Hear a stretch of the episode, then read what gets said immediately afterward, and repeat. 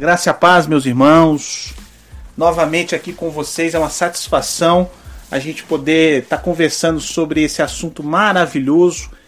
Papo de crente, né, Douglas? É. Papo de crente. Uh, nós, vamos nós vamos continuar tratando o assunto que nós estávamos falando no podcast passado sobre o que não é o Evangelho. Né? Nós, estamos, nós estamos nessa construção de pensamento para nós entendermos uh, realmente o que, que é o Evangelho pleno, o que, que é, é o conteúdo do Evangelho. E a proposta que eu fiz dessa construção foi justamente nós entendermos primeiro o que não é o Evangelho. Esses últimos dois podcasts nós tratamos que o Evangelho ele não é uma bênção temporal.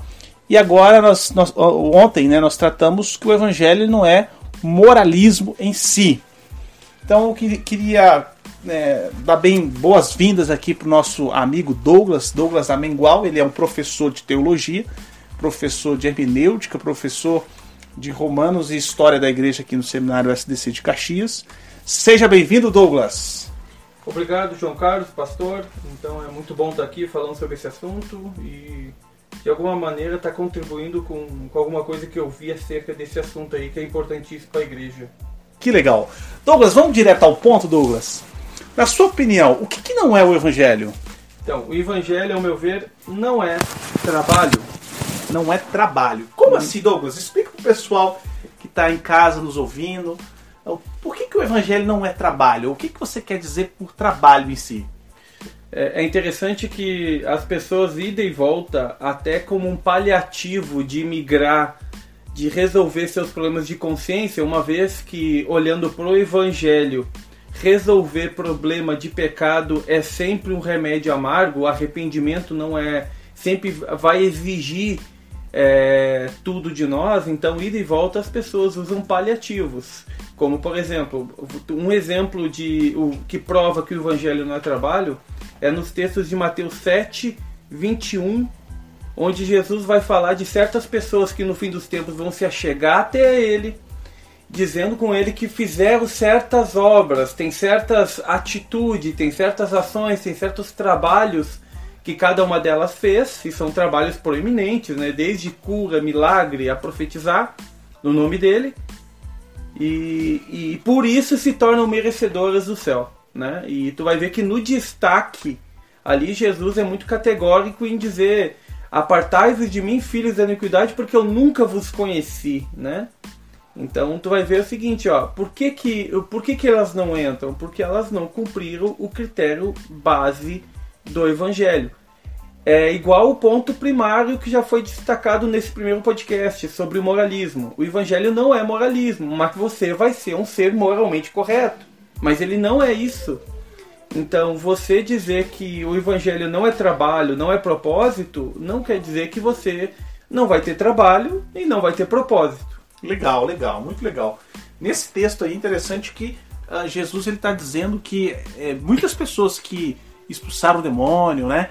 Eu lembro que o pessoal me chamava antigamente de caça-fantasma, né? Porque aonde eu ia, cada buraco que eu me enfiava nessas ruas aqui de Caxias, a orar pro pessoal, o pessoal começava a ficar endemoniado, etc e tal. E, e também não é falar em línguas, né, Douglas? Não, não, não, não o, também não tem a, a, a, manifestação de talento ou dom. Então é interessante isso aí. Essas questões bem elaboradas, assim como trabalho, falar em línguas, é, é, é questões que vão ser agregado na vida do cristão pós-evangelho.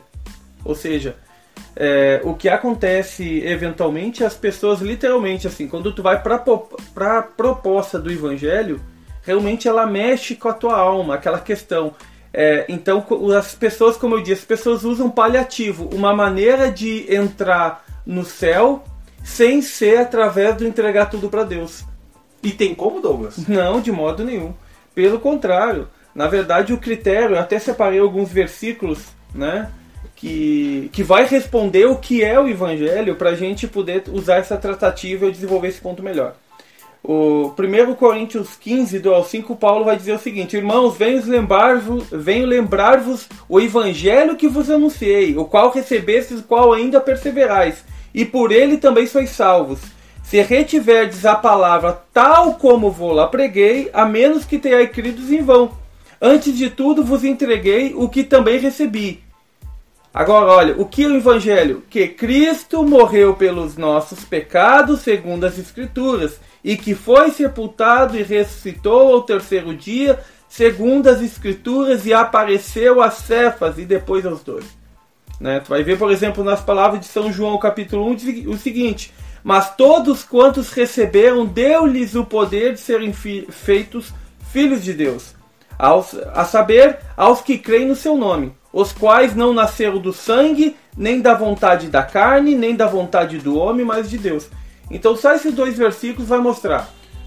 O evangelho, ele começa primeiro com uma tratativa de entrega, de fé, onde você crê, submissão total e renúncia.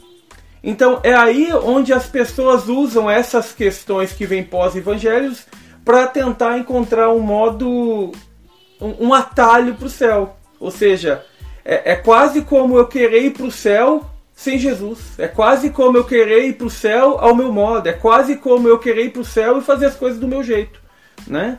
Então não. Porque quando tu vai assim, as escrituras não vai ser detalhado, por exemplo, crer, como crer? Porque quando tu vai pelo objeto de salvação de cada indivíduo, a tratativa de Deus com cada ser humano não é um igual ao outro. Então, bacana, cada um está dentro de uma realidade pessoal e dentro desse processo eu até respeito e, e não tem nenhum problema com isso, né? Eu já usei em, em alguns cultos, mas sabe aquela de é, aquela oração famosa, ó, quem quer aceitar Jesus, levante Sim. a mão. falei, no, falei no podcast passado. Ah, falou? Falei no então, podcast então, passado. Então, a, a tratativa do evangelho é ao contrário, não é quem quer aceitar Jesus, é quem Jesus quer aceitar. Porque imagina tu lidar com um ser que consegue ter a onisciência de ver cada intenção e atitude tua, uhum, né? Sim. Eu vou te dar um exemplo na Bíblia sobre isso aí. Pessoas que buscam paliativo. O jovem rico. Na sociedade ele seria um cara irrepreensível. Você não iria repreender ele. Jesus, quando ele vai dizendo assim, vai, ele chega para conversar e já chega dizendo: Desde a minha juventude guardo todos os mandamentos. Ou seja, quem iria repreender eu? Mas ele faz uma indagação. Jesus no diálogo faz quer ser perfeito, né? Jesus já dá espreme já o cara na parede, né? Daí tu vê o seguinte agora. Então vai, vende tudo que tens e deu ao pobre. Então, por que, que aquele menino não passou, aquele jovem não passou no critério do evangelho? Porque tem algo que ele ainda não está disposto a entregar, não está disposto a submeter ao senhorio de Jesus e também não está disposto a se arrepender. Uau! Então quer dizer que quer dizer que o evangelho, a proposta do evangelho no caso de Deus é, é querer tudo 100% do ser, humano, do ser humano, é isso? A proposta do evangelho, quando vê a tratativa do crer em Deus para a salvação dos pecados, peraí, pecado tem nome, primeira tratativa, né? E o pecado tem nome, então eu vou confessar. Vou confessar para quê? Para abandonar. E daí entra o um pequeno problema. A grande maioria das massas não quer abandonar 100% dos seus pecados. Sim. Então, agora imagina isso, um Deus do céu que está vendo isso. Então, essa pessoa, ela é uma religiosa, ela é um jovem rico, ela está dentro da igreja, a consciência está espremendo ela para aquela área e o que ela faz. Então, ela tenta suprir a necessidade, a falta de necessidade, a necessidade dela do aperto da consciência através de coisas como essa questão que não é o evangelho hoje. Ela trabalha dobrado, ela faz tem iniciativas pós-evangelhos para tentar resolver uma questão de consciência que ela não vai resolver com o trabalho. Pá! E tu tem, tu tem assim uma coisa, vamos colocar assim para o pessoal que está nos ouvindo, uma coisa assim que você já vivenciou em relação a isso antes de aceitar Cristo?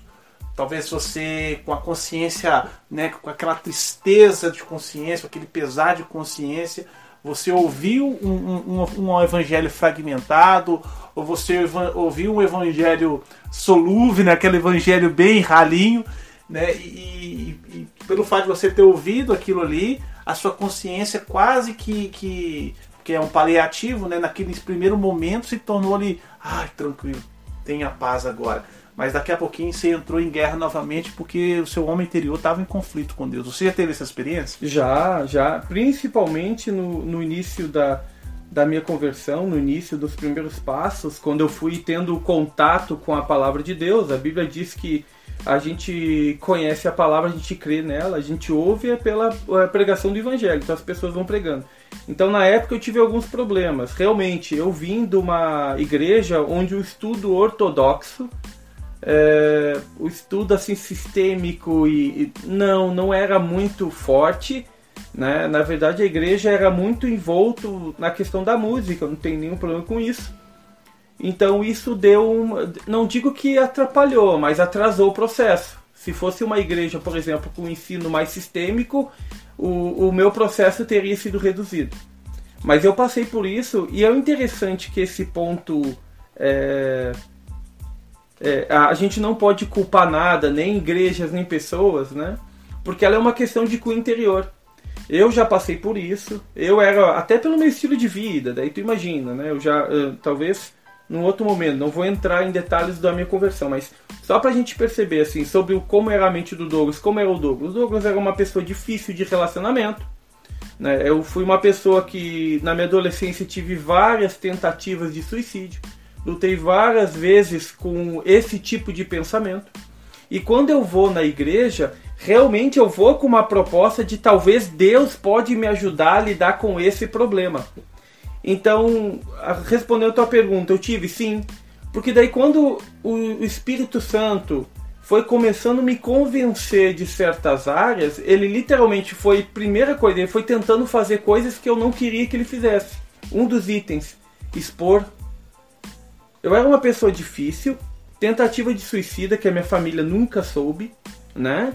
É, eu era uma pessoa com diversos complexos, de, de baixa estima, extremamente tímida. Então o Espírito Santo começou a tratar, por exemplo, questões morais minha, coisas do tipo assim, olha, o fato de alguém ter errado contigo não justifica teu erro. Então, por exemplo, o critério base, esse, esse seu pecado você tem que confessar.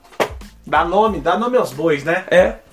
E daí eu tenho que confessar. E confessar tem, trazia uma palavra que para mim não era saliente. Você tem que se expor. Sim, sim. Porque sim. o evangelho te expõe.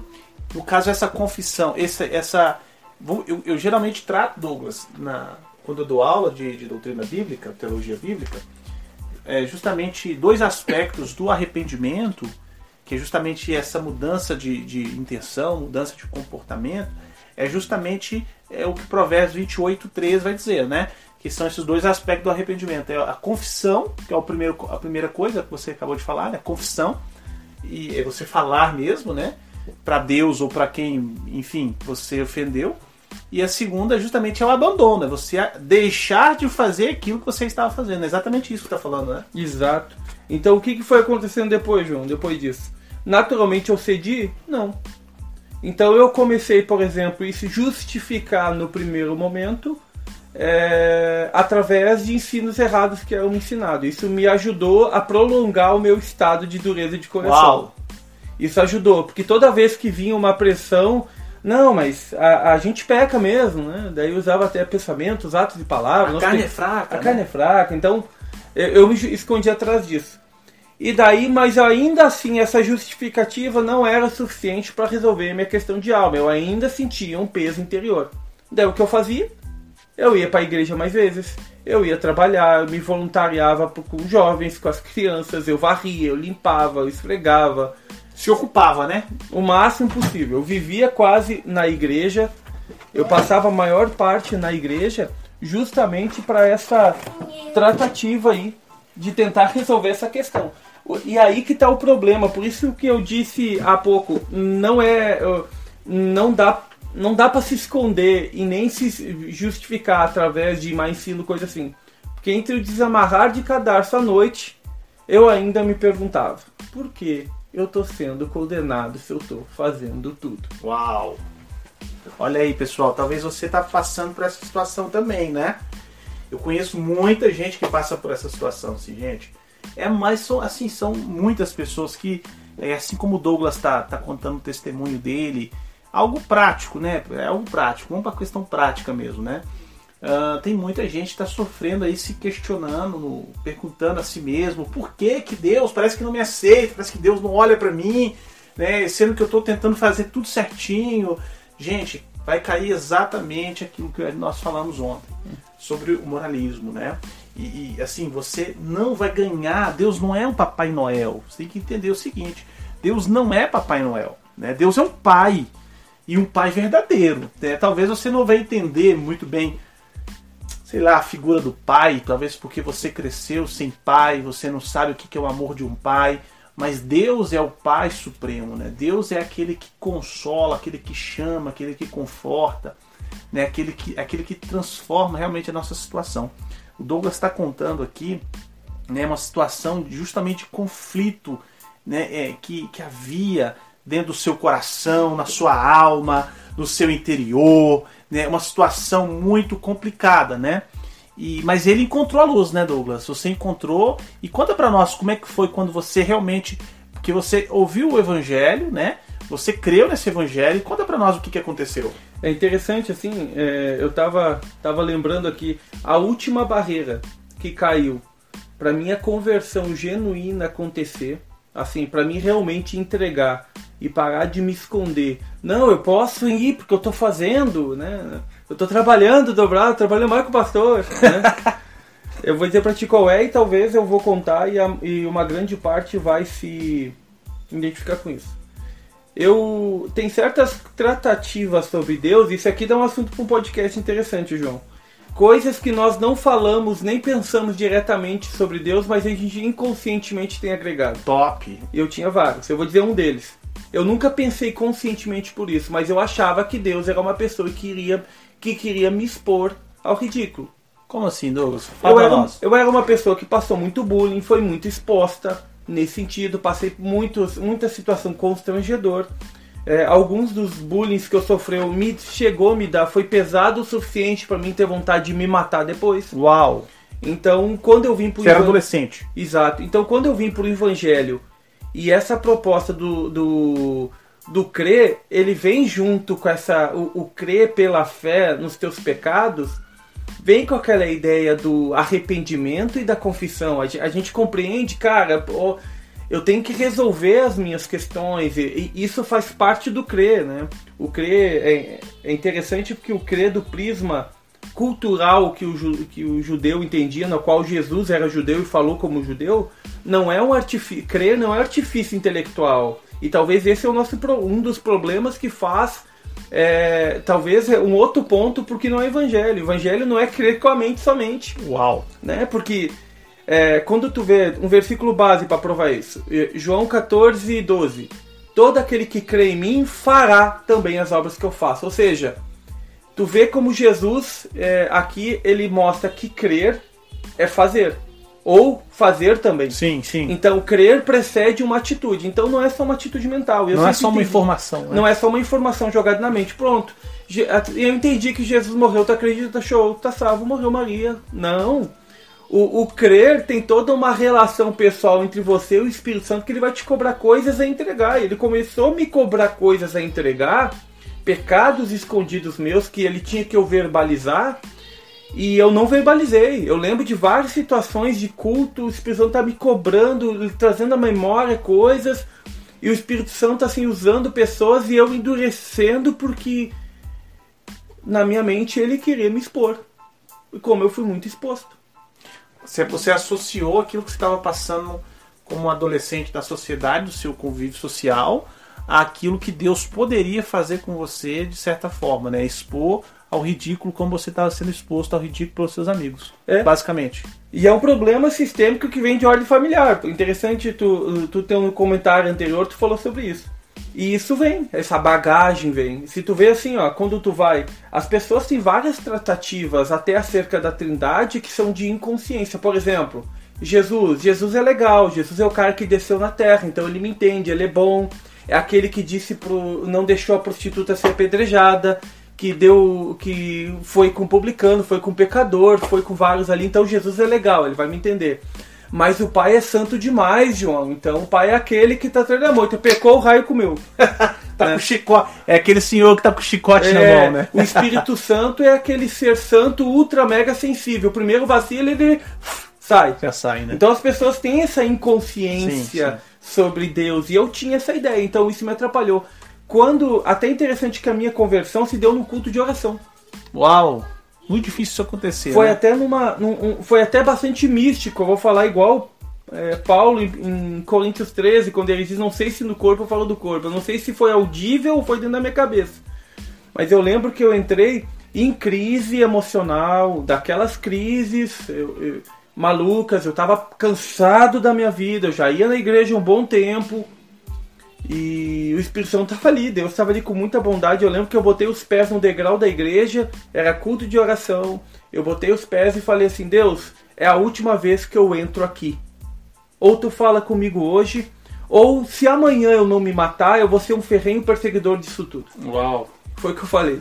Daí eu- Abriu o coração mesmo, né? eu fiquei pensando que bicho abusado, né? que bom que Deus foi bom comigo. Mas daí eu entrei. Durante o culto tinha uma irmã cantando que eu lembro e e eu ouvi uma voz. Eu até hoje eu não sei, eu tô sendo bem honesta se foi audível ou se foi dentro da minha cabeça, mas essa voz ela veio com, com um senso de convicção tão grande. Sabe aquilo, você, todo mundo tem na caminhada, será que isso que me falou foi Deus ou foi da minha cabeça? Todo mundo passa por isso. Então, aquilo lá eu tinha certeza que era Deus. Eu não sei te explicar com qual convicção, eu só sabia que era ele falando comigo. Mas ele falou três vezes a mesma palavra. Me entrega tudo. Sobre o entrega tudo, é interessante. É, é, no mesmo medida que ele falava, eu sabia o que ele queria que eu entregasse. Você sabia. Eu você tinha- sabia. já é como, consciência, é como né? se fosse uma verdade revelada na mente. E daí eu lembro que eu abri o olho ali. Quando eu abri o olho, ele, o Espírito Santo falou de novo. O Espírito Santo falou pra mim assim, ó. Daí uma palavra bem dura. Ele falou assim, ó. É a única oportunidade que eu te dou. Se tu não aceitar agora, amanhã tu vai estar chorando em prantos como Esaú e tu não vai alcançar o arrependimento. Uau, forte isso aí, né? Eu botei cheque ele na entrada, ele me botou um cheque na saída. né? É mate. Daí eu, eu pensei na hora em ser sério. E daí eu me entre... eu disse, não, eu, eu entrego, mas eu preciso de ajuda, eu sou difícil, é, é difícil andar. Eu lembro que eu chorei compulsivamente o culto inteiro. Eu, não, eu perdi noção de tempo. Se eu fiquei cinco minutos, pareceu três horas. Mas realmente assim, começou a vir na minha mente pecados, eu fui entregando. E na mesma medida que eu fui entregando, foi dando uma disposição de eu resolver aquelas coisas que eu tava realmente, esse é o meu problema, me expor e resolver. Naquele momento eu senti tanta paz. Eu lembro que eu saí da. terminou o culto e, e eu tava chorando ali, acabou o louvor, eu tava chorando. Os irmãos estavam se cumprimentando, eu tava chorando, os diáconos estavam se reunindo à volta de mim, porque eu acho que eles Uau. queriam fechar a igreja. E eu tava chorando ali na, Foi tocado mesmo, né, por Deus, né? E daí alguém veio tocar em mim, tipo assim, não falou nada, mas fez um sinal como, ah, o culto acabou. Tipo, tu tá aí ainda. Né? Daí me abraçaram os diáconos, eles não sabiam o que aconteceu, mas é, sabiam que alguma coisa aconteceu. Daí perguntaram se eu queria alguma coisa, eu queria uma carona, não, eu saí. A, a sensação foi fantástica. Pela primeira vez eu gozei realmente de um sentido de liberdade profunda. Glória a Deus. Eu saí, eu lembro que tinha uma bergamoteira, um pé de tangerina do lado da igreja, e eu peguei e aquela folha, e eu peguei uma folha daquela, achei ela tão linda, eu comecei a chorar. Chegou um amigo meu e perguntou, cara, o que houve? Eu falei, cara, essa folha é muito bonita. Dele, sem entender, ele falou, cara, essa bergamoteira tá aí desde que a igreja foi fundada, por isso que ninguém corta. Que ela tá junto da fundação. Daí ele falou, cara, o que Jesus fez contigo? Ele falou, Jesus, eu já chorei de novo. Eu lembro que aquela noite eu cheguei em casa, eu peguei todos os meus irmãos, assim, chamei na sala e disse que amava muitos eles. A minha família não é cristã, então meu irmão olhou pra mim e perguntou assim pra mim, Douglas, tu, tu fumou maconha, né? Nunca, nunca usei doidão, né? Nunca usei droga, mas tu usou drogas, tu fez, né, tu bebeu. E eu não tinha nada muito pra explicar, mas é o que aconteceu foi comigo interessante. Agora que vem o ponto. Depois disso, qualquer trabalho que eu fiz fez todo sentido. Glória a Deus, cara. Porque agora o trabalho acontecia dentro de uma base relacional, né? Quando tu olha assim, Jesus quer te salvar. Tá, ele quer te salvar do quê? Tá, do pecado. Você vai lá pra base como Romanos 6, Romanos 8, tira a base ali, né? né? E você chega à conclusão aí que ele quer te libertar do pecado. Mas por quê? Daí tu quando vai responder, por que Deus quer tirar o pecado? Porque pecado não subsiste na na presença dele também, porque não é o melhor, se não é o melhor, tu, qualquer ação pecaminosa prejudica a si, alguém ou até o próprio universo. Então o pecado é justamente o contrário da proposta de viver em amor que Deus é. Mas quando tu olha em essência, toda a proposta do evangelho, do que Deus tira de você, é porque ele quer você perto dele. Que bacana. Então é aí que entra mecanismo como trabalho. Então por isso que eu disse assim, as pessoas invertem como eu inverti. Elas vão, não, Deus tem um propósito, Deus está me usando. Não confunda Deus usar você com Deus aprovar você. Uau! Mateus, por exemplo, fala que o próprio Anás profetizou. E o livro de Lucas também é categórico, dizendo que Anás o que eu faço profetizaram não é melhor que um morra por toda a nação do que toda a nação? E o autor ainda chama aquilo de profecia. Olha que legal. Mateus 7, 21 que eu citei no início também fala de profecia. E aquela galera não vai entrar. Porque não vai preencher o critério base do que é o evangelho. Eles estão tentando entrar pelo que não é. Uhum. Jesus, eu vou entrar porque eu trabalho. E se tu ir para Romanos 10, Paulo vai desenvolver um, um assunto chamado Por que, que o judeu não alcançou a salvação, porque justamente buscou ela de outra maneira que não é pela fé. Que bacana. Esse dá um, esse dá um outro podcast, esse dá um outro podcast maravilhoso, né, que nós vamos falar, uh, nós vamos nós vamos tentar agendar o próximo podcast. E assim, você que tá, você que tá nos ouvindo, né? Isso é interessante que o Douglas falou, porque talvez você não tá tendo descanso para sua alma. Você não tá tendo descanso para sua alma, né? E Jesus ele deixou um texto aqui uh, uh, bem interessante aqui no Mateus capítulo 11, versículo 28 ao 30. Se você tiver com a sua Bíblia, abre lá rapidinho, Mateus 20, 11, capítulo 11, versículo 28 ao 30. Vai dizer exatamente isso. Venham a mim todos vocês que estão cansados e sobrecarregados, que eu lhes darei descanso. Sejam meus seguidores e aprendam comigo, porque sou bondoso e tenho um coração humilde e vocês encontrarão descanso para suas almas. Então é assim, né? Uh, muito boa essa palavra, muito bom conversar contigo, Douglas. Foi muito proveitoso, acredito para todos vocês que estão nos ouvindo. Em síntese, o evangelho não é trabalho. Preste atenção, você que está me ouvindo. É mais importante, mais importante Deus trabalhar na sua vida do que a partir da sua vida.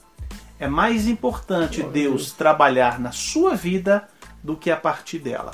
Deus abençoe, fique ligado até o próximo podcast. Shalom, excelente dia.